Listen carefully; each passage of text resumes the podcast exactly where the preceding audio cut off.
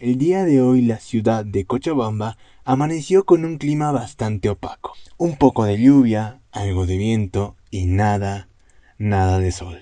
Sin embargo, no existe nada mejor que una caliente chamarrita para que la fuente ciudadana pueda cumplir con su labor. ¿Qué opinas tú sobre el lenguaje inclusivo? Pienso que no es correcto cambiarle las vocales a una palabra solamente porque según ellos no se sienten identificados, cuando la palabra incluye ambos géneros.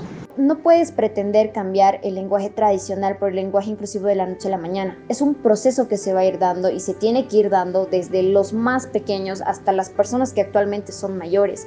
Y los cambios llevan cierto tiempo. Entonces se debe tener mucho cuidado porque de cierta forma el querer obligar a, las personas a que las personas deben manejar el lenguaje inclusivo, se entra en un tema de burla.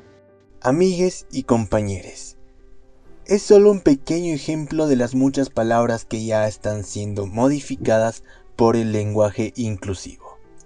En redes sociales, en todo el ancho de Latinoamérica, una parte del movimiento feminista usa e intenta introducir este lenguaje inclusivo en toda la sociedad. Es un tema eh, difícil de entender para algunas personas, pero hay que aceptarlo, hay que darse cuenta que el tiempo cambia, las cosas cambian y las, el pensamiento también y las personas también.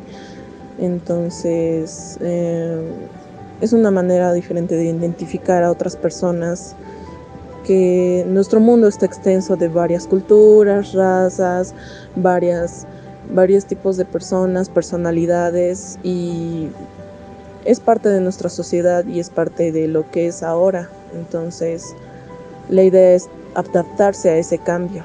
Debe ser respetado porque hay personas que no se encasillan ni en ella.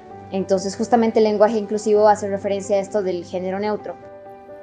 Bueno, el lenguaje inclusivo me parece ideal para tratar con las personas que no se identifican con ningún género ¿no? ya sea femenino o masculino. Y es algo que está tomando mucha fuerza últimamente y me parece súper ideal. Definitivamente las opiniones siempre estarán divididas. Pero ya sea que estés a favor o estés en contra, nunca debemos olvidar el respeto mutuo. No importa el género, pronombre, religión o pensamiento que te identifique.